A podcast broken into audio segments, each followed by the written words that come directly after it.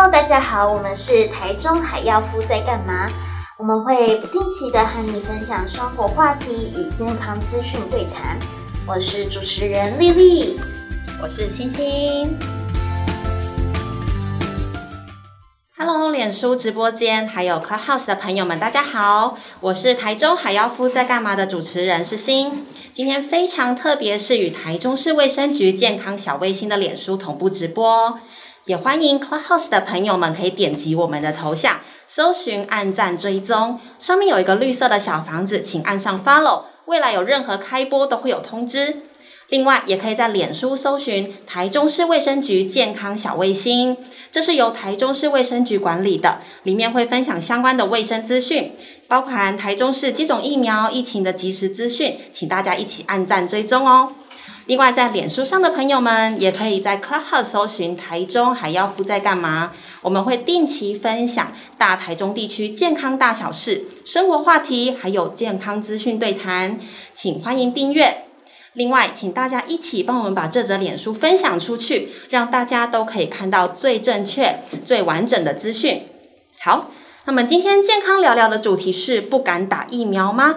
让医师告诉您可不可以打。带您深入浅出了解疫苗的种类，以及我们可能会遇到的哪些状况。那这些专业的分享，一定要交给我们最专业、最帅气的医师。欢迎台中荣总儿童医学部儿童感染科主任陈博彦陈医师。陈医师好，主持人好，各位观众大家好。好，谢谢陈医师。那我们今天进到我们的主题一，是有关于疫苗介绍、种类还有安全性的部分。好，想先询问一下陈医师哈，现在疫苗有哪些种类呢？我光听到的就有 mRNA、腺病毒疫苗、重组及蛋白疫苗等等，这些有什么不同呢？我想人类这一辈子大概很很少碰到一个疾病会让这么多的疫苗，还有这么快速的时间发展这么多的种类的疫苗来给人类施打。可见呢，我们这一辈子碰到的大流行，这次算是最严重的一次。嗯，所以在人类文明的现代。都是一个很重要的。那这个疫苗其实种类在过去其实碰到 SARS 之后，各种技术都在研发当中。哦，不过我想很多很快就很多癌线就不见了，因为没有市场嘛。嗯。那这个新冠大家知道越来越厉害，好像没有停下来，而且一直在变。所以这个疫苗在目前种类哈，应该是说我们可能接触到的至少有四种。哦，第一种就是刚刚主持人提到的 mRNA，mRNA 当然是第一个被拿出来接种。哦，当然还有一个。你自己等一下慢慢讲。mRNA 的疫苗基本上是一个微小的颗粒，它是一个纸质的东西，非常的小，所以它可以穿透我们的细胞，直接进到我们的免疫细胞，帮我们制造抗体。哦，所以它很简单，也不用暴露带有危险的三级病毒下面，造成被感染。它制作的速度、量产也比较没有问题。那第二个是腺病毒载体，其实这个东西其实在癌症的治疗啊，很多人慢性病的治疗其实用过这种技术，只是在一般的人类打技术比较少。它是用有三种病毒啦，一种是黑猩猩的病毒，就像 A G 一样，哦，牛津 A G 的病毒一样，它是进去体内之后，它会被我们的免疫细胞吞下去，然后在里面繁不会繁殖，但是它的基因会融入到我们免疫的细胞里面，帮我们制造这个棘蛋白出来，那让我们去产生抗体。所以这两个病毒都是两个步骤，把一些基因带到我们身体，让我们的免疫细胞帮你制造抗体出来。嗯，那第三种就是我们包括台湾自己在发展的国光、联雅，呃，还有高端。那这三个当然目前有两个成功经过一期，那两个在二期嘛。哦，那这个蛋白的好处是什么？我们传统以前就用了很久的，但是你不要小看蛋白这种，其实它还有很多小的技巧在里面。嗯，比如说好了，这个蛋白的东西有经过修饰，其实这个病毒的棘蛋白它是三个一体的，所以我们三个设计我们国光，呃，没。我们的联雅跟高端的设计稍微不太一样，联雅是跟莫德纳的技术一样，它是一个三体，那经过一个修饰，让这个蛋白的稳定性更增加，抗原性更强，哦，所以理论上是一个设计非常好的，只是说当然其他的一些小的技术还有些讨论的地方。那联雅跟国光其实设计都是极蛋白的中间的一个东西叫 RBD，这个东西是什么东西？就是我们这个。地方要粘到我们细胞上面去的地方，它也是做了一些设计，让它稳定一点点。哦，那另外当然就是包括美国的 Novavax，它也是蛋白的部分。这个我们可能从美国那边也有可能会，或是从这个 COVAX 的平台有可能买得到。那我们至少目前有可能这三种。他刚刚提到了那个什么腺病毒载体，还有可能就是美国的 Johnson，因为他们都拿到紧急授权。但第四种是我们比较接触不到，就是属于大陆的国药，还有科兴疫苗，因为这两个病毒都是一个不活化，不活化等于说病毒完全没有什么修饰的，它没有什么修饰的结果呢，就是让它直接，呃，整个病毒把它灭活，就是让它不会有活性，所以打到身体里面它不会造成疾病，嗯，但是可以利用它的蛋白，然后直接引发抗体，但是这个部分就出现这到一个以前很重要的叫做内建抗体。嗯，内建抗体是什么东西呢？就是你没有经过修饰，它不稳定，然后就产生个抗体，不是对病毒有能够清除的话，而是对身体有有害。像我们过去曾失败的，像去年比较流行的叫呼吸道融合病毒。嗯，那第二个呢，就是登革热病毒在新加坡用的，现在打了之后再得到的反而更厉害。嗯，这叫做内间抗体，产生的抗体没有用完了，害自己。哦，所以我们目前的这四种，但是我们应该会接触到三种 mRNA。哦。还有这个腺病毒载体的，还有这个我们的蛋白，那、蛋白不能够靠国内这两家能不能过嘛？哈，好，大概是这样跟大家做个简介。谢谢陈医师，真的是很详细呢。那另外，我们目前每天看新闻都有报道，吼，台湾现在有引进莫德纳 AZ 疫苗，想请问医师，对于台湾引进的疫苗有安全的疑虑吗？我想，我们除了莫德纳之外，哈，当然是我们买跟美国赠送的。那其实你看，我们慈济啦、红海啦这些，其实都在做签证，所以，但是程序上看起来还是很遥远啊。但是这两个疫苗，当然就是说了疫苗，其实这么短期的时间做了三万四万人的研究哦。但是我们看到的副作用，其实都是在研究的时候，每个看起来都是一个有任何这么包拉肚子不相关的，被车撞到都要算是哦。所以在之前的三十万个三期的时间就记录的非常详细，但是这里面又分成严重不严重。跟会有生命危险需要住院的部分，哦，所以这个部分我们才能看到的部分就已经知道了。那另外就是上市之后，比如台湾有 V-Watch，哦，那那美国、加拿大都有这个资料。那我现在常看加拿大的一些资料，加拿大现在打了三千万、三千多万剂，但是严重不良反应里面，三千万多个里面只有七千多个不良反应或是严重的，哦，那这个可以跟大家再分享一下，只是说这里相不相关呢？哦，那我想目前看起来。最大的副作用就是包括 A G，就是腺病毒载体的，还有这个 m R N A 的，最主要部分的注射部位的疼痛几乎跑不掉。哦，那是 m R N A 的副作用稍微大，这个部分稍微大一点点。那当然有些整体来说了，局部的红肿热痛都差不多。好，那只是持续的时间，还有第二季会不会比较厉害？哦，每个统计稍微不太一样。好，不过大概 m R N A 的第二季会比较厉害一点。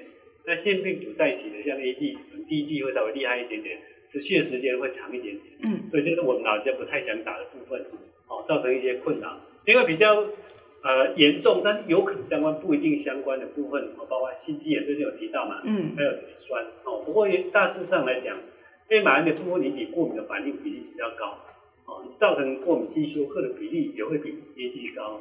但是 A G 不能说完全没有，还是有一些，只是它最重要担心的部分就是血栓的形成。嗯，哦，所以这里面有几个，这个大概可以让大家知道，其他都不是很重要。那至于死亡的部分，国外会看到说，它这个到底相不相关？知道我看加拿大里面六十几个里面几乎都是不相关的，不然就是证据不足。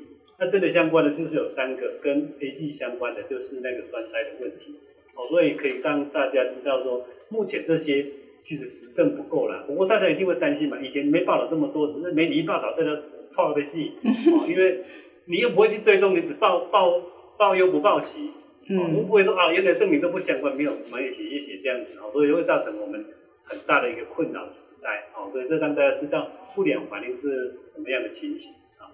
了解，谢谢陈医师。好，那我们进入到主题二的部分，是有关于疫苗施打的注意事项。那这边的话有一些问题要询问一下陈医师哈。这两周在探讨那个 Delta 印度变种病毒，可以请陈医师分享一下我们现在的疫苗是有办法预防的吗？那个病毒当然一直在变的哈，只是这个病毒比我们想象的还厉害一点，所以大家讲在流感的话，流感的话的意思就是说这个病毒清除不掉，或是像流感一直在变一直在变，哦，这是最大的问题。但是我们从去年应该是从前年哦，十二月到现在，我们知道这个病毒已经突变了 N 次了。但是突变的点还很多地方，因为 RNA 的病毒它是单链很长，所以它每繁殖一次就突变一次，只是突变不好我就死掉了嘛。只是它出来是千军万马，对哦，啊成功了，他就继续作乱，哦，就是这样的问题。但是我们担心的就是说这个突变点会不会发生在我们不想看到的地方，就是抗原决定位。抗原决定位的结果会怎么样？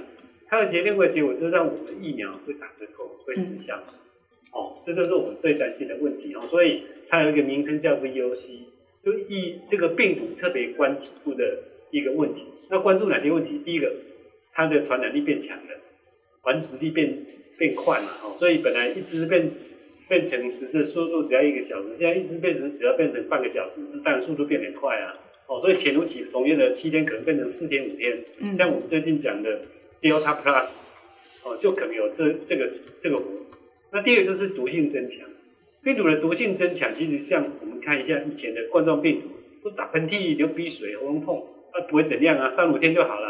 那这次是不一样，还潜伏那么多天，连流鼻水都没有。嗯，所以它一个定某些地方改变了，到底怎么出来，我们就不要讲了，因为现在还没有答案。那第三个呢，就是它突变的地方，比如说我们现在做 RT-PCR 嘛，PCR 就是把这个病毒侦测出来，但是我们做 RT-PCR 那个点如果刚好突变了，那你就测不到了。对。哦那快筛当然所谓的抗原针，这本来就是一个问题，因为它敏感度一定比较差，所以测不到不能说不是，所以现在会一直在争论很多广筛、普筛等等的问题。哦，所以那另外就是说，我们现在预防方式，包括治疗量对的细微突变的。嗯。那第二个呢，疫苗的方式，它抗体决定为抗体产生效果就不好了，能力变差了，那是要提高抗体的效价来看能不能挡住它。哦，所以我这个试点叫做。极度被关切的突变株是哦，所以这就是突变株的意义。那目前 Delta 符合这个原则，而且是在目前阿尔法、贝塔、哦、伽马跟 Delta 这里面，它的算是最厉害的。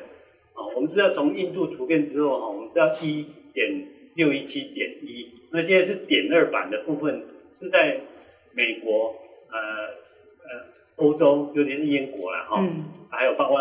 这个南非啊，很多国家都渐渐的突起，包括台湾一下子就跑进来了，才讲着讲没两天呢、啊，就就进来了，哦，所以那当中那瞬息万变了、啊，那我们很担心这个会不会再产生出来哦，嗯，那至于疫苗的效果，我们知道说它传染力变强，那毒性事实上增强没有很多了，哦，所以我们看到以色列都已经要开放了，结果又又变成进来也要特别注意的地方，那其实他们不是变严重，只是说。包括年轻人被感染到他们没有打的部分，那第二个再感染，也就是疫苗的效力变差了。哦，那我们都还没打呢，那我们还没打，是跟我跟一这一一七这个所谓的英国株是一样的。那我们被感染到的风险一样会变严重的机会就很高啊。嗯。哦，所以对我们来说是一个很大的挑战。对欧美来说，他们只要不要进来，哦，那不要再散播没有打的人不要被感染到，这是他们的重点。所以我们的重点跟他们重点。会稍微不太一样、嗯、哦，所以 Delta 病病毒株其实对我们来说的威胁跟欧美的威胁会稍微不太一样。而且我们还没打的机会很高，然后我们资深长者又特别多，这些人产生病的机会特别高，所以这是我们所担心的一个部分啊。谢谢陈医师哈。那这边的话是我们进入到线上 Q&A 的时间。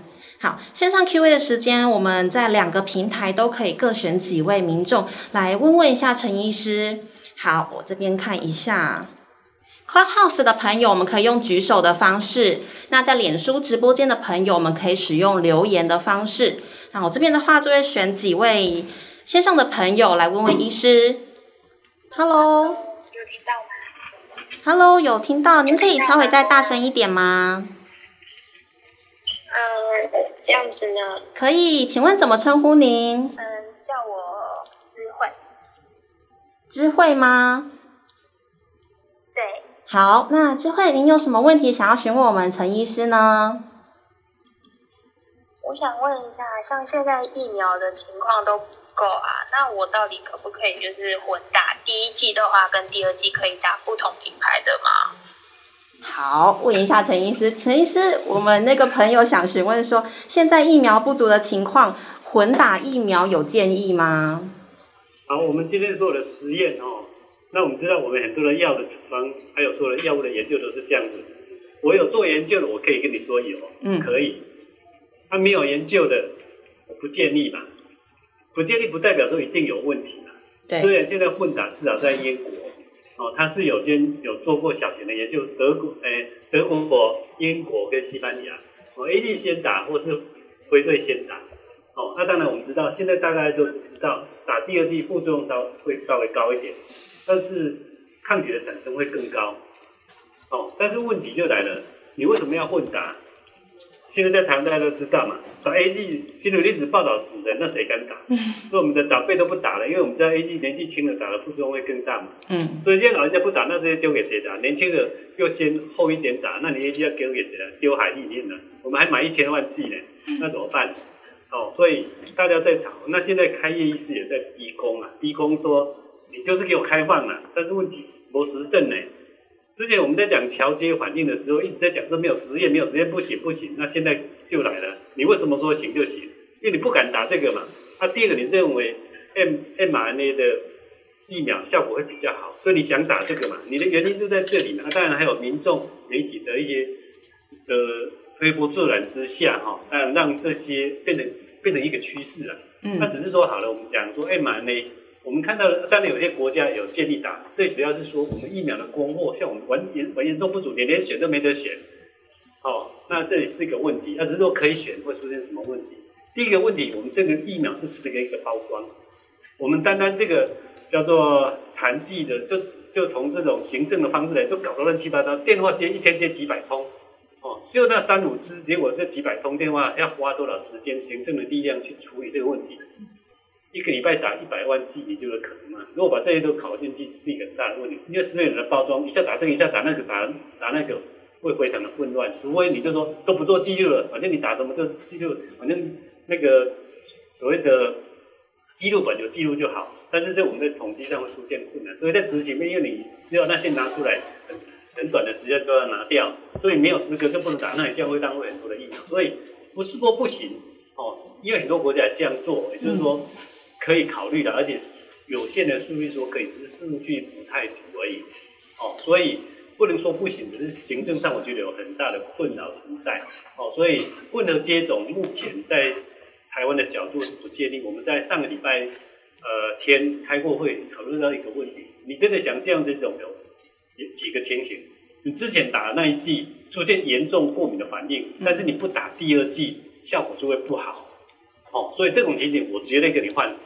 哦，那第二种情形，哦，就是说，呃，呃，你有通报叫不良反应，虽然不算是很严重，但是你通报是有些不舒服的症状，不能说你自己说了算。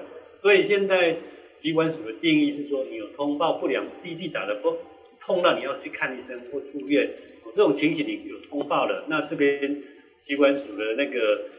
呃，系统里面有登记你是过敏反应，有通报的，那你可以让你换第二剂，只是这一样在程序上会造成比较大的困扰。打一针本来五分钟，你变成十分钟、二十分钟要去处理这件事情，会比较困扰。所以能够不换，当然会比较好一点点的。但是如果包括突变株有特别的考虑，或许后面根据这个开业式啊种种的考虑，有可能会开放。所以目前。CDC 的态度是用正面的态度去处理，而不是说为了反对而反对，但也可以考虑很多行政上的问题。好，好，谢谢陈医师，那也谢谢 Clubhouse 的智慧的发问，谢谢。那因为刚刚陈医师有提到那个副作用的部分，这边其实想要问一下医师说，我们如果打疫苗之后啊，我们要怎么观察自己是不是有副作用呢？好，副作用其实大部分目前来说是建议观察三十分钟，嗯，也就是坐在那边，因为我知道立即过敏性的休克会造成当场昏倒，对，哦，所以这个尤其在那个 mRNA 的部分，包括莫德纳跟辉瑞都可能有这种问题。我刚刚提过这两种疫苗 mRNA 疫苗，因为里面的成分比较容易有过敏性的反应跟过敏性休克的反应，是。那那个 A G 呢，基本上它是血栓的风险比较高，它不会立即产生。哦，但是它过敏性的机会还是有，因为最近就有一个医护同仁打了之后马上休克，是。哦，但是 A A G 的，哦，但是它比例毕竟还是比莫德纳这些少很多，哦，所以我们目前来说，原则上都是建议观察三十分钟，哦，因为尤其是老人家，你不观察，有时候他到底在睡觉，他很累啊，是睡觉还是真的休克了，你搞不出的，所以大家在处理这些问题，观察三十分钟，不是讲好玩的，是，也不是做程序的。哦，而且要有人去巡视这些坐在那边的资深长，因为我们现在都打资深长的，他们看出，因为年轻人看得出来，资资深长者你就要细心去观察哦，因为你知道过敏性休克会发生到你打了之后你来不及反应，嗯，哦，所以我们今天在观察的当中，旁边一定有一个急救的设备，可以随时去观察这些不良反应的产生。是，但其他的疼痛反应通常是在呃中午打了之后到晚上，通常八到十二个小时之后渐渐会出现，包括头痛啊、背部酸痛、肌肉酸痛。那这种酸痛，据说大家都知道，痛到从来没痛过的那么厉害。嗯，哦，但是每个人的反应真的是差距很大了。哦，所以这是应该要注意的一些事情。好。谢谢陈医师。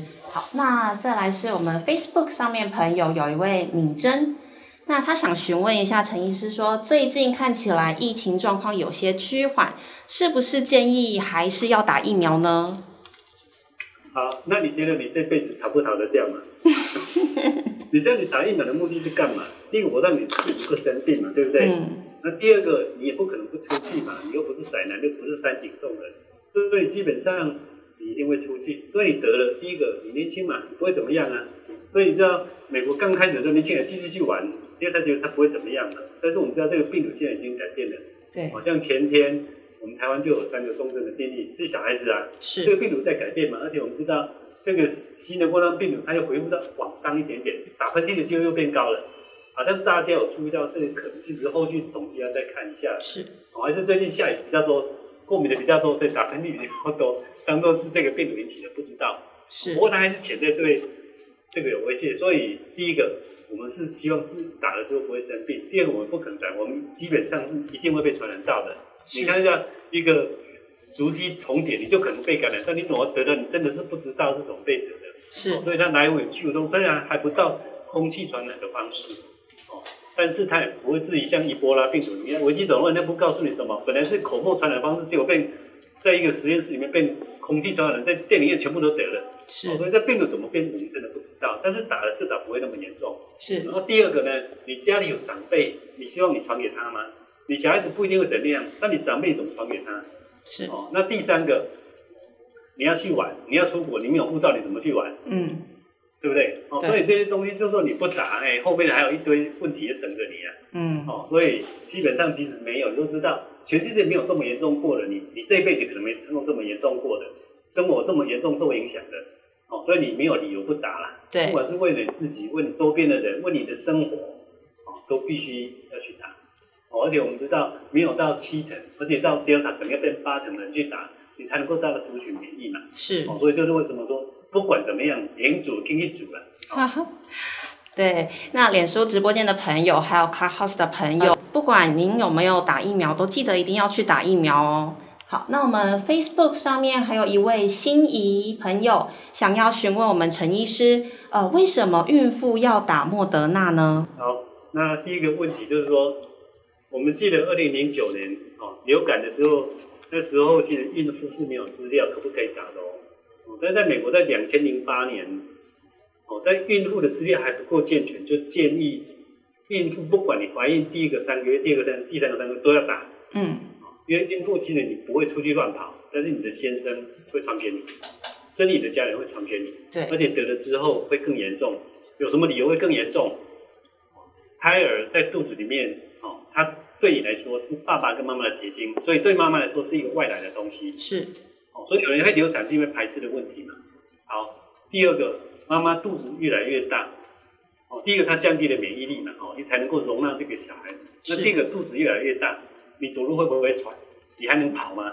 哎，不行哦，因为你这个时候整个肚子变大，一个人身上是两个人的血。好，那你的肚子被挤压，你的心肺部肺活量变差，你的心脏的负荷更大，所以我们会有妊娠高血压，会有妊娠糖尿病，这些因素都会加加重肺功能的负担增加。嗯，所以一旦得到感染，你流产或是产生死亡的风险会变得非常的高。对，所有的病都一样。哦，所以我们看到这样，哦，这个包括 A G 的。莫德纳、辉瑞，还有这个 Johnson，，他们在美国的大型研究都三四万人。其实孕妇都是啊不小心打了之后才发现你怀孕的，但是后来发现都没什么事。那跟二零零九年我们流感大流行打的观念是一样的。嗯，如果好处是多于坏处，所以打的。但是后来看小孩子有没有这样流产，有没有小孩妈妈因为这样得到感染而造成更严重的问题，至少都是好处远远大于坏处。是。所以，虽然的实证上人数不够，啊，一般人来说也不敢拿孕妇来做实验的。对，因为这个千古罪名谁敢背啊？嗯，但是这个名称不要在没有实证之下，一定要有这些好的分析才能够做这样的结论。所以孕妇要打的目的也是这样的。那包括哺乳也是可以。嗯，那我们想说，去年开始研究五月开始打嘛，那现在小孩子大概就是顶多最大也就三个月了，就是三个月了，还有现在怀孕的，那全世界不管哪些国家打，都还没有特别说会增加流产或增加孕妇。产生并发症的风险存在，都是好处多于坏处。所以以目前的实证来说，没有到三级这么强的报告。但是，呃，研究前的报告跟施打之后的问题，目前没有对孕妇说不好的讯息出来。哦，所以我们还是会建议孕妇在这个时期还要打比较好。好，了解，谢谢陈医师。那我们这边还有一位朋友，连书上的朋友想要询问哈。呃，有一位逸轩朋友想询问陈医师说，有三高建议打什么疫苗呢？好，那这三高，但你是讲新冠的，什么疫苗是应该是什么种类的疫苗？嗯、其实包括三高跟糖尿病啊，然后糖尿病是其中一个了哈，还有包括像癌症啊、洗肾这都是一个问题。我们目前的疫苗建议里面哦，第第一个我们知道，国外的研究知道长者死死的比较多，是可能并发症比较多，所以都是打长者，但是长者一堆潜在疾病都很多嘛。哦，只是这些人的比例其实都有不同的比例，所以但是数量不见得是很多。不过目前我们的接种建议只有三个。第一个，打了第一针哦，严重不良反应就是过敏性休克啦，嗯，或是严重的过敏反应，好，那你可能要注意或是不打，是，那就叫多少人打嘛，就叫保护政策嘛。那第二个，你正在发烧，因为正在发烧，有可能得嘛，那你打了这时候效果不见得很好，或者是说你正在发烧，搞不清楚是什么东西。所以这个时候暂时不会打。那第三种情形就是你生重病，刚开完刀了，哦，那这些因为会影响到疫苗的效果。那这跟所有的疾病一样，你如果是癌症啊，在做化学治疗啦，或者在做什么严重的自体免疫性疾病，在做脉冲，用高剂量的呃免疫球蛋白哦。因为在疫苗接种里面，最重要一个学理就是说什么啊，活性的疫苗对抵抗力不好的。暂时不要打，嗯，哦，但是死的疫苗是可以打，但是我希望你在免疫力最强、最好的时候去接种，产生的抗体是最有效的。这跟老人家一样，老人家效果其实都会打折扣，哦，所以流感甚至有人提到说要提打两剂，这是提高剂量的方法，这同样的道理。所以现在很多实证其实不够，但是基于疫情迫切跟生命危险的威胁下之下，哦，用学理来推论这些可不可以是有这样子的考虑？那当然这些。都是长辈先打，所以从这样看起来好处多于坏处，也不会增加它的风险。唯一的就是有些协会，像免疫风湿科的协会，他们认为说这些疾病它在使用一些标靶治疗啦、单株抗体或是呃类固醇的剂量超过一个程度，他可能会建议你说暂缓施打，而不是不要施打。是，哦，所以是大概这样子。好，谢谢陈医师。那除了脸书直播间的朋友留言之外，Clubhouse 的朋友如果有问题也可以举手发问哦。那如果呃各位朋友们如果有其他问题的话，可以随时发问。我这边还有一个问题想要询问一下医师，哈，医师觉得未来解封还有机会再大爆发吗？有的话，呃，大家有说是十月秋冬季的时候有可能会再大爆发，陈医师觉得呢？好，那我们先看去年的情况啊。轻狂，去年不是七月大家跳岛大旅行吗？嗯，所以这代表这个病毒。但我们知道，所有的呼吸道病毒大部分都是凉爽一点的、冷一点的季节比较多嘛。对。所以我们看看，呃，去年你看，我们包括 SARS 跟目前这个情况都是从十一月时候开始变冷变凉。是。哦，那第二个在冬天，这个病毒会比较活性。这个冬天当然除了温度之外，还有一个问题就是，大家可能在室内不到外室外去的机会比较高，所以在里面，所以它传染力会变强。是哦，所以如果根据这样子的经验来看说，说夏天有可能会好一点点，但是大家很热很热，最近你看美国又热烂了，所以我们知道说很热的时候，你可能会躲在两个地方，哦，但是两个地方还是会变成小型的，虽然不会像冬天到处都可以传，那夏天可能会比较小型，但是不会完全不不见，而且南北半球纬度不一样，它的流行情况就不一样，加上。交通的便利，所以你不要想说夏天一定比较不会有，是会比较少，但是不会绝对没有。嗯，哦，那第二当然是感染的年龄层啊，哦，那感染年龄层一直在改变当中，所以基本上没得到一个族群，弥留到八成，你没有达到这么多，你这个应该还是会流行的，只是速度是快还是慢？那第三个当然，大家在家里这个所谓的三级，关在家里一个半月就受不了了，因为这样子变成到处都是人。对。那你说人性这样子，你你再再关下去，你可能会出问题啊。是。哦，那另外这个潜伏期，潜伏期我们知道以前是一个礼拜平均啊，是。现在如果变 Delta Plus 的话，那变四天五天，那比流感来，那流感是更难也很难挡啊。是。那这样子就有点难。哦，那现在我常常讲说，这个季节只要真的感冒，你就当做是新冠，你不要想说啊别呀别呀弄啊。但是你知道新冠最怕的时候啊别啊弄别啊弄啊，你看英国首相强生第一个礼拜的时候咳嗽啊，这个不会怎么样啊，结果第七天第八天就开始传了，是，就住交宾馆差点插管。哦，所以这病毒的可怕在这，你自己觉得怎么样？尤其长辈就是他这样子，他突然就呜就就翘了，他现在你都不知道原因死掉了。所以你这个病毒的可怕是在这里。它这个散播的方式，当然我们知道，目前还没到空气传染的方式，它会不会变不知道啦。但是目前你看，都有人讲说，户外的隔离本来是一公尺，现在建议改两公尺了。嗯，对吧？哎哎，这个可能它的传播力真的是变强，或者说它会不会有点气溶胶那种意意味在说，哎，传播力的方式以介于中间的。是哦，那另外是不是控制的方式？其实控制的方，台湾的 SARS 的经验，其实我们控制上非常好。但是你看，全台湾目前已经有几家医院有院内感染过了。这医生、护士里面的，当然最里面最常见的是什么？清洁人员最容易散播，最容易得到感染。哦，所以这里面医院再怎么严格，还是有些死角。那当然，这有些真的我们是麻痹的啦。哦，所以这代表就是说，我们不管怎么防，都有三四十家的医院，包括常常都会造成传染的。那你还会说它不会出来吗？一定会的，因为你那么多人没感染到，而且我们。等等等了一年多，终于感染到了。那另外就是抗病毒的药物，我们知道目前瑞德西韦是重症还在用嘛？是哦。当然我们知道有些药厂已经开发新的疫苗，但这个诶开发新的疫苗跟新的这个抗病毒药物，它可以很方便，但是问题是会有抗药性的可能性。是啊，那个因为我们能不能那么快拿得到，又是一个问题。那疫苗我当然没有办法，现在疫苗都有在讲说。那就 Delta 再再普遍下去，会不会连现在疫苗都没有效？是，所以有人已经开始在规划二代疫苗。其实二代疫苗有时候要再重做，那你怎么做临床试验？就变成这种实验变成用桥接的方式哦，是，不是在补打一针的方式哦？嗯，做了很多种变通的方式去做，但是这个没有出来，就是这个病毒在变，我我们的研究的速度会比得上它吗？一定比不上，所以要三期是有点困难的，而且三期知道。它是有些人道上表，我给你打安慰剂，结果你得不到怎么办？要算我的。是。那主持人的的心理压力就非常的大了。哦，所以我想说，控制这个疫情，我没有那么关说会，但是我们可以控制到一个程度，哦，让它不会感染到。哦，但是久久下来，这个疫苗可以保护多久？我们目前都还不知道。是。哦，所以说会不会再来？但是冬天本来就是病毒比较活性的季节。对。那最近我们开始会变得非常非常热，我相信是可以减缓它的速度。但是不会完全不见。但是我们在十月，如果说病毒没有太大的改变，我们每个人都打了，那当然他可能不会那么厉害的。嗯。哦，就算得到也不会厉害了，甚至死亡数都可以大量的下降。好，了解，谢谢陈医师。那我们 Clubhouse 上面有一位朋友想要发问，那在等待的同时，呃，Facebook 的朋友们或是 Clubhouse 的朋友们都可以踊跃哟。好，那我们先从 Facebook 开始。有一位心仪心仪朋友想要询问陈医师说，呃，为什么十八岁才能施打疫苗呢？嗯，其实这个药如果核准十八岁以上，二十八岁以下你会给他吃吗？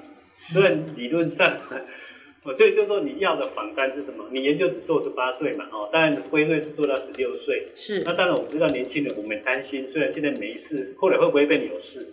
哦，所以像我们台湾的高端年龄就被要求也是十二到十八，以后再往下，所有的疫苗，包括所有的药物的研究，都从十八岁成年人之后先做实验，他们安全有效，我再打小孩子。是。那小孩子是从我们通常会从六岁到十八岁，接下来就试试可能六岁到两岁啦，哦，或是一岁，然后是逐步往下。哦，但我们在做疫苗，一定是针对需要的族群先去做，然后之后再延伸。如果这些族群有被感染到，我们才会放宽。所以现在只能够说，理论上是没有问题，哦，理论上根据过去的经验，但是会不会这个问题还是要研究嘛？那也要等三期嘛。嗯。所以现在大概经由这个三期的这成人的研究，我们大概推估，青年人甚至小孩子应该是安全，这是应该就跟我们讲的，没有三期实验，你要不要打嘛？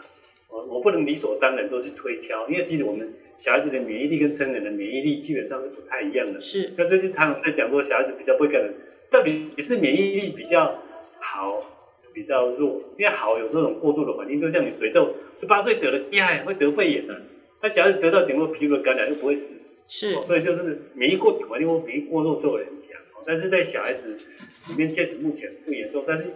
基本上理论上，大部分的病人都是小孩子比较严重，嗯，会产生，因为他们都是第一次感染，是，那产生并发症的会就比较高。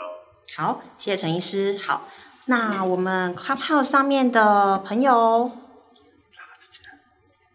，Hello，请问是徐小姐吗？喂，你好。喂，你好，你好徐小姐。徐小姐，有有听到很清楚。哎，你好。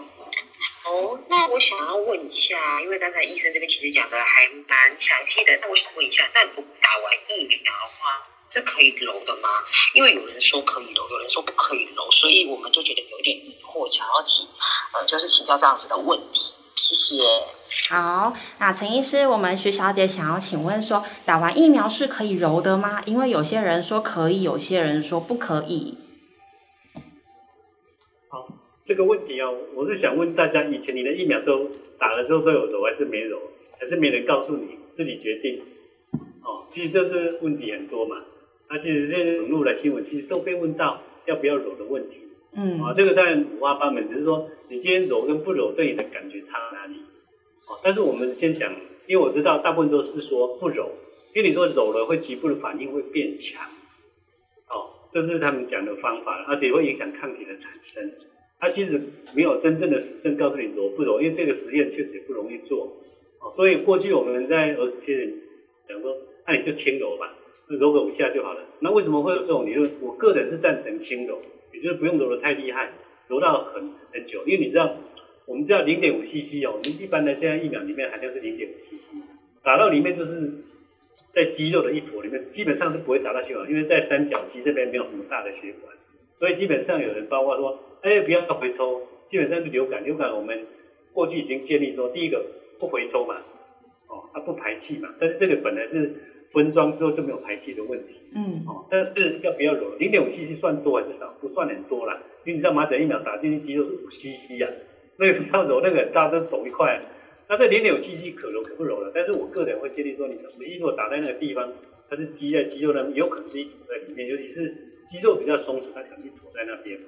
那所以躲在那边，你的疼痛感会增加，哦，所以基本上应该是我个人是建议轻柔，不是激烈的揉啊，哦，那这样子的话，呃，因为你其实把它弄散哦，这样其实不会影响疫苗，也不会把它挤边，又不是玻璃瓶会把它挤破，哦，所以基本上不揉或是轻柔，因为轻不揉的建议人比较多了，但是过去我们在讲疫苗训练的时候，都告诉大家轻柔就好了，不要太呃太用力。好，谢谢，但是我我知道大部分人都在建议说不揉了，啊，只是说揉了之后会比较厉害，只是又不是叫你揉很厉害，嗯，但是你揉了会让它比较不会急成一块，那疼痛感我是认为是可以减少一些挤压造成的疼痛感。嗯，好，谢谢陈医师。好，那我们脸书还有一个问题，是一位呃。有位朋友想要请问陈医师说，目前疫苗还是非常的缺，在这之前，成人是否可以先打十三价肺炎链球菌疫苗，或是百日咳疫苗来保护肺部呢？谢谢陈医师。这个呢，有主播比啊，做上面讲那么更赶快。嗯。不过我们知道流感呢，我们在过去推的是什么左流右肺嘛。嗯。哦，那左流右肺现在有一个问题呢。到底第一个就是说，这两个有交叉保护吗？学理完全不一样，不会有交叉保护的，对不对？是。好了，那这两个病毒，大家问你说哪一个是因，哪一个是果？那第二个会链怎么来的？我们知道会链它最重要的带原者是小孩子。是。那长辈如果得到会链，他们通常是从小孩子遗传过来的。哦，那在会链在呼吸道里面，它是有荚膜，嗯、跟你我们小孩子打的四节杆菌 B 型的一样，跟脑膜说的有荚膜是一样的。这个荚膜的功能是抵抗细胞的不适作用。都有一些毒素，会造成我们肺部的大量破坏，会侵犯到血液还有脑部里面。哦，所以这里面除了预防肺炎，还有严重的败血症，还有脑膜炎之外，哦，它其实最重要是避免严重的感染。好了，那这个医生的机会多高？越落后的地方会这些医生率最高。好，那我们知道我们现在老人家为什么打？我们这样我们知道七十五岁是免费，当然以后我们希望资深长六十五岁都可以打肺炎，因为你得到感冒就有得到肺炎的风险嘛。那所以我们现在你看我们重症的病人，哦，除了加护病房要插管的，都用预防性抗生素。嗯，预防抗生素的抗生素不管用什么，都一定要涵盖到肺链。哦，因为你肺部被严重的破坏，只要有肺链在，它有荚膜，它造成的破坏是最强的。哦，所以他只好先打肺炎链球菌。所以打肺炎链球菌的目的就是说，啊，反正我得了病毒，我就没没办法了。但是打肺链至少说我自发性的细菌感染，我不会那么严重。我其他的什么。口腔的一些什么链球菌啊，那些也会造成嘴巴臭的细菌，那个又不会死人，肺炎才会死人呐、啊，因为那个严重的败血症啊，还有肺炎，所以打这个的目的在这里。那百日咳，但其实我们知道，新冠肺炎它的早期的症状是咳嗽比较多，对，而且干咳比较多。那百日咳的症状也是咳嗽比较多，是。哦，那百日咳我们知道，它自然的感染保护十五年，打了目前的所谓成分型疫苗保护四到六年。所以，我们百日咳本来就是每十年哦，就是十二岁以后每十年要接种一次，我们现在都没有做嘛。嗯。包括破伤风都是每十年要接种一次。哦，所以打这个目的当然就是说啊，本来就该打的，只是没打，这时候打没关系。哦，那第二个你会被喂教，那第三个就算是咳嗽，我不用去考虑百日咳嘛。嗯。那百日咳，但我们知道，成人百百日咳虽然症状我会咳到那里没办法睡，但是家里如果有不满六个月的新生儿小朋友，你传百日咳给他，他就会更严重。哦，甚至会造成吸入性肺炎啊，哦，那变成脑部缺氧的机会就比较高。嗯、哦，所以打的目的不是是在撇清关系，不要造成二次的感染会增加。所以打没有什么意，没有什么问题。因为我知道现在现在打到全台湾都缺货了。嗯，哦，那没有什么问题。疫苗本来就是有这样子的功效，减少严重症，不要传给其他的人，不要死掉就好了。是，好，谢谢陈医师。好。那也谢谢大家踊跃的发问。我们先暂停一下，进入到我们的主题三，是有关于疫苗施打说明，还有预约接种。目前可以施打的类别，这边跟大家报告一下。自七月一号起，国内 COVID-19 疫苗接种对象不限厂牌扩增如下：第一类，医事人员，包含医事执登人员及医事机构非医事人员。第二类，中央及地方政府防疫人员；第三类，高接触风险第一线工作人员；第四类为因特殊情形必要出国者、因公出国者、外交驻台援眷、代表国家出国之运动员或选手；第五类，包括住宿型长照机构住民及其照护者、居家式和社区式长照机构及身障服务照服员及服务对象；其他机构含矫正机关工作人员及洗肾患者。第六类对象包括七十五岁以上长者及孕妇。那第七类是维持国家安全及社会机能正常运作者，包含考试工作人员、幼儿园、国小安亲班教育人员、军人、军事、国安文职人员、各类批发市场第一线工作人员、国家关键设施必要工作人员，含高铁、台铁、油气、水电、通讯等基础设施人员、媒体第一线采访人员。全国地线邮务处理人员，维持科学园区运作防疫工作人员，托育人员及托育机构，早疗托育机构专业人员，双北保姆，护疫证系统机房人员。第八类是六十五岁到七十四岁的长者。第九是已完成第一剂疫苗者，可依建议接种第二剂之时间，以同厂牌完成接种。好。以上是目前可以施打的类别。这边想要再请问陈医师一个问题：其实我们大部分的民众可能还是无法接种疫苗，有没有什么建议要给我们尚未施打疫苗的民众呢？好，那疫苗我想当然是一个终极手段了，是可以过正常生活。那你现在继续蒙面很重要，我蒙面你蒙面，我的蒙面啊蒙嘴巴 跟鼻子啊，至少。我们都带了，降低了八九十%以上的效果，虽然不是百分之百。但是第二个，你现在习惯都很好，洗手、快干洗手剂，哦，这都是大家做得到，而且做得很彻底。对。但是触摸这个东西，你行动不便，或到哪里都会稍微扶着东西，这种触摸的行为跟我们揉眼睛、揉鼻子的行为，可能习惯性的很难完全避免。那、啊、这个只能够提醒，还是要继续做，因为这些东西本来你百分之百会得到，你现在剩百分之十会得到。好了，那当然最近有人提到漱口。哦，你不管你用什么样漱口的，其实有一种叫 chlorhexidine 这种漱口药水，在医院只要重症，我们现在都会开这个处方，它可以降低嘴巴这种病毒的量，那传给其他人的风险不会降低。哦，那疫苗打不到就打不到了，也没办法嘛。哦，刚刚提到很多其他可以替代方式。那另外就是社交距离，现在要不要继续？但是只是大家哈、哦，在封城之前还是还是要尽量遵守规矩啦，因为它其实很难细节去规定那么清楚。是哦，所以在户外的所谓的群聚活动，还是避免一点点的好。嗯，所以我们知道户外的开放空间，包括热度然后其实让这个病毒也不是失去活性，但是有时候很难规定的那么严格，只是说尽量配合政策。去执行，不要我我说我们稍微走过，那会不会在刚好这边经过，然后咳嗽，然后在还没掉下来就会得到，这都是一个问题啦。是，那当然还有几个方式啦，第一个就是健康食品。最近在预防，或者在去年一直提到很多的问题。我们人为什么会生病？大家都知道，你睡眠不足啦，压力大啦，营养摄取不足啦，或是有偏食的习惯，会造成我们的黏膜保护下降。所以最近有提到很多的多种维他命的。保健方式，对，所以我们现在大部分来说，我基本上每天哦，当然尽量睡好，只是睡好不是你决定的，每天事情那么多的做得完哦。那第二个，当然保健室里面当然很多的东西，脂溶性的维生素，我们知道在我们的细胞代谢黏膜的保护，包括维他命 C、维他命 E 这些，其实对黏膜的保护都相当的好，嗯，那可以增加一些酵素，甚至有抗氧化的效果。所以最近有些包括地中海型都有人在倡导这些东西，哦，这些都可以增强我们的免疫力。哦，增加我们黏膜的保护性，被感染的风险就降低。了解。哦，所以这些东西都说你打不到疫苗的时候，都可以去避免。那当然有时候真的受不了了，没有跟人家讲两话真的不行。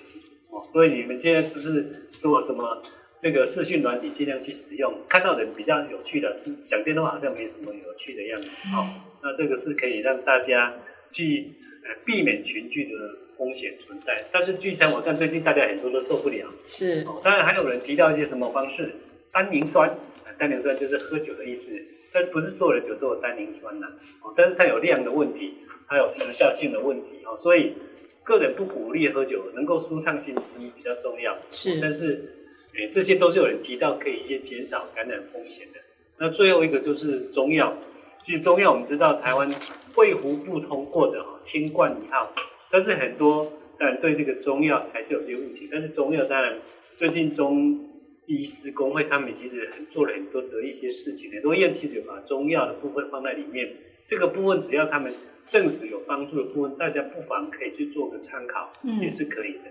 好，好，谢谢陈医师。呃，我这边想要请教陈医师说，有没有听过什么对于疫苗的错误传闻吗？传闻就很多了，嗯，其实你知道。从我这个东西哈、哦，就你知道，政治口水是造成我很觉得很很糟糕的一件事情。哦，当然我们其实说第一个问题就是政治上的问题。比较中国的，不要讲中共，还讲讲中国的疫苗。哦，当然我们知道他是打疫苗外交，印度本来打疫苗外交只是打输了嘛哈。但是中国的疫苗打了，我们知道在这些国家，当然疫情又起，然后打了没有像。呃，欧美的这个疫苗效果的嘛，他们稍微有承认自己的疫苗的设计是有点问题的。是，但台湾的疫苗如果成功，你希望它会好吗？所以这里面包括政治的问题。哦，为什么我们国？当然我们知道总统讲了一些话就太早给他说，哎，我们这个地方打这个东西，造成大家的一些问题。所以我想这些东西有一些政治上的考量，我们就不讲了。对。哦，第一个就是呃，哦，还有这个儿产的部分。我们知道美国其实很多的一些华人学者，哦，其实很多的医师到那边去当医生，他们也照顾了很多这些的经验，也就传了很多的信息。但是你看看各位在自己的群组里面，每天收到多少坊间的传闻里面的东西，卫福部一再强调这些没有经过证实的东西，哦，不要去相信。有人打了都打了这个东西，以后会什么高血压的问题，然后会造成畸形的问题，造成等等问题，只是说这个还没那么久，我们真的不知道。至少在动物上没有看到这样的问题，所以这种讹传，我只是提醒大家不要去乱传这些不确实的事事情。当然，吃东西这个本来就是保健的东西，只是哪类的食品对我们是有帮忙的，是可以的。哦，但是这些所谓的哎不当的言论，这里面呢，大家要求证，不要再乱传。有些人当然是好心，但是有些确实是有心人士在作梗。哦，这些都是大家要知道的。那最后一个问题就是，我们知道现在媒体很喜欢那些很会骂、很会讲，但是没做过疫苗的人，这个真的会造成大家很大的困扰，而且说抓风捕影的哈，造成很多困扰的问题。哦，但是这些说实在说不负责任，也不会去道歉的，会造成大家的很多的困扰。所以我们不同的科别不能说他们不能讲，因为意思就是什么都会看，什么都会讲，那只是说有做过疫苗的研究跟没有做过疫苗的研究，知道他们怎么去做的，其实是很重要。不然你造成那些不正当的讯息，只是你心中的不正常的讯息、不正确的讯息，造成大家更多的一些困扰的问题，可能是更不好的。哦，这种讯息说实在是非常非常的多了。是，谢谢陈医师。好，那这边呢也跟大家说明一下，要施打疫苗或是帮家中长辈们预约疫苗的民众，我们可以在脸书直播贴文中找到台中市政府严重特殊传染性肺炎专区的连结。那 Clubhouse 的朋友们也请在 Facebook 搜寻台中市卫生局健康小卫星，就可以找到这个连结哦。好。那接下来是我们第二部分的线上 Q&A 时间，我们会再开放几个问题来请教我们陈医师。好，Facebook 直播间或者是 Clubhouse 的朋友们，我们都可以踊跃的发问哦。好，在 Facebook 上有一位 Bill 想要询问陈医师说，当可以挑疫苗的时候，医师自己有建议挑哪一种疫苗打呢？有听说。最好是周五去打，因为莫德纳是不是很不舒服？莫德纳，我说实在，我自己是打莫德纳的。嗯。哦，因为这种技术当然是新的，我知道他会，但我打的哈，因为我打的时候，我是特别知道他怎么去抽这个针。哦，那我打的真的一点感觉都没有，并不是打的护士比较漂亮，真的是一点感觉都没有。嗯。哦，那我第二天呢，确实稍微有点。感觉上有被打过的感觉而已。是。那之后包括头痛、肌肉酸痛都没有。但是在网络上有一个 YouTube，他现身说我打第二剂的时候，他说从来没那么痛过，是不舒服。但我现在还没感觉。但我们知道它有可能是一种过敏性的反应。好，那所以基本上调，因为我们知道它的技术上还有经过蛋白的修饰，我知道它是最稳定的。所以对一个正常的，我会我选择还是以 mRNA 为主的。是。好，但是后续当然还有些资讯要看。那 A G 哦，说实在我没有选它。我刚刚其实有提到疫苗的设计问题，呃，叫做修饰动作，或叫重组蛋白的修饰，所以它的基本上会比江省来的差一点。江省有做这样子的修饰，是。哦，所以 A G 我比较不会想去打破这种，因为还有一个问题就是它产生血栓的问题。是。哦，那血栓的问题是包括我们讲孕妇好了，孕妇目前其实包括妇产科协会跟国外的建立，还是以 mRNA 接种为主。那、啊、我们 CDC 没有讲的这么清楚，因为目前没有特别不良的报告，所以 AG 不是说不行，只是在学理上，我会认为说 mRNA 如果对有些潜在的问题的 mRNA 可能还是会好一点点。但是这些你都很怕很怕的话，说实在的，蛋白我会认为是最好，因为蛋白第一个，我们未来还有很多种蛋白的东西会出来，比如说赛诺会跟 GSK 合作的那个东西，它是用蛋白，那当然它有它的设计点加佐剂的东西。所以它的疼痛感大概不是新的疫苗的关系，都是佐剂要加强免疫反应的效果。是，但是它造成的并发症，因为我们用这个蛋白的东西，所谓的成分型的疫苗，用的经验实在是太多太多了，所以几乎都是可以预期的。是，副作用基本上是最小。所以我们看高端的疫苗副作用，这里是七八十 percent 哦，但是你看都是第一级的轻微反应，所以很少超过三天。跟对照组讲起来，它几乎是没有副作用的意思的。所以说安全性来说。哦，蛋白为主的，它安全性是最高。是哦，所以我们我们有电视的某位女性红人，她也是在等这个啊，因为她觉得我的学理上，我觉得它是最安全、最有效、副作用最小的，对，要是有效。那我们要等它通过，我们才知道嘛。啊，不过基本上你可以把它的副作用比较说，Nova Novavax 啊，美国的 Novavax，它也是蛋白为主的，它的效果你看，莫德纳在原始病毒株里面，它是九成五的效果。是，我跟这个。A G 莫德纳都是一，没有莫德纳跟辉瑞是一样，都差不多九十五。是哦，那这个 Novavax 是大概八十九九十。那我们目前的预估，我们蛋国内的蛋白的为主的，有可能到八成到九成的一个效果，看到抗体反应跟调节反应的结果，跟后世我们才知道它是不是真的。但是呢，副作用，当你担心这些副作用所有的东西的时候，副作用是你第一个考虑的话，我们可以先考虑这个蛋白部。蛋白的部分哦，只是说蛋白的持续性会不会像这种由身体制造的蛋白的持续性那么久，是一个问题啊。所以这都后续要去看才知道。哦是，好，谢谢陈医师。好，那我们因为时间的关系，我们要请陈医师为我们做一个总结哈。最后，请陈医师再次提醒大家有关疫苗接种前后需要注意的相关事项，大家要注意一下哦。好。如果可以打哈，因为我们知道现在疫苗哦千变万化啦，你有可能一下就来的，但我我们食药署一定会封关，所以基本上可以打，尽快去打，不需要什么心理准备。我刚刚提到只有三个建建议嘛，哦，你生重病哦，或是正在化疗这些的，或是说之前的过敏反应有特别严重过敏。不过提醒大家哦，食物过敏、虾子过敏不是打这个的禁忌啊，所以不用太多的准备。是哦，那第二个，不同的疫苗它的副作用不一样。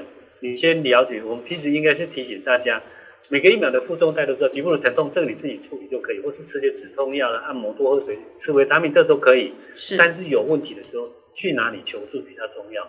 比如你打了之后，你知道 A G 有些人我切，你被吹响，有些人不敢看呢、啊，哦，这就是有问题哦。所以基本上有这些问题，原则上是到医院去处理比较好。那医院如果没有一个特别的门诊，我会建议你先看加医科，因为现在目前加医科在。处理他什么都会，虽然不是特别的专业，但是基本上只要训练过特别的人，他们的处理就比较不会有问题。是哦，但是你有发烧，有时候你现在发烧机会被拖到急诊去，那你就花的时间会更长。哦，嗯、所以这个大家要斟酌一下。希望这些在帮你打的都可以一个很好的建议。好。非常谢谢陈医师。好，今天非常感谢我们台中市卫生局健康小卫星直播间的朋友，还有台中海药夫 Clubhouse 的朋友们，和我一起向陈医师学习许多有关疫苗的相关知识。